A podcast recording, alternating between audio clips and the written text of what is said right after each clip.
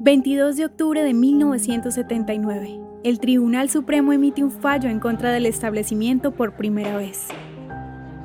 La Corte Suprema de Israel emitió un fallo en relación a una apelación hecha por terratenientes árabes que solicitaban que el establecimiento de Gush Emunim, ubicado en el Og Moreg, fuera desmantelado ya que no había suficientes evidencias para demostrar que fue creado por razones de seguridad.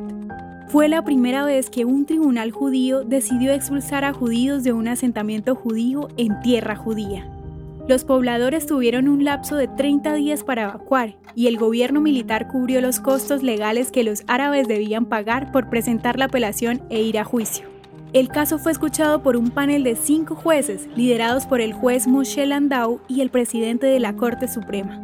El establecimiento fue fundado seis meses antes en una colina sobre Nablus en Samaria, y respecto a este, el teniente general testificó que fue creado por razones de seguridad, mientras que el ministro de Defensa, Iser Weizmann, manifestó que había sido elegido por razones políticas.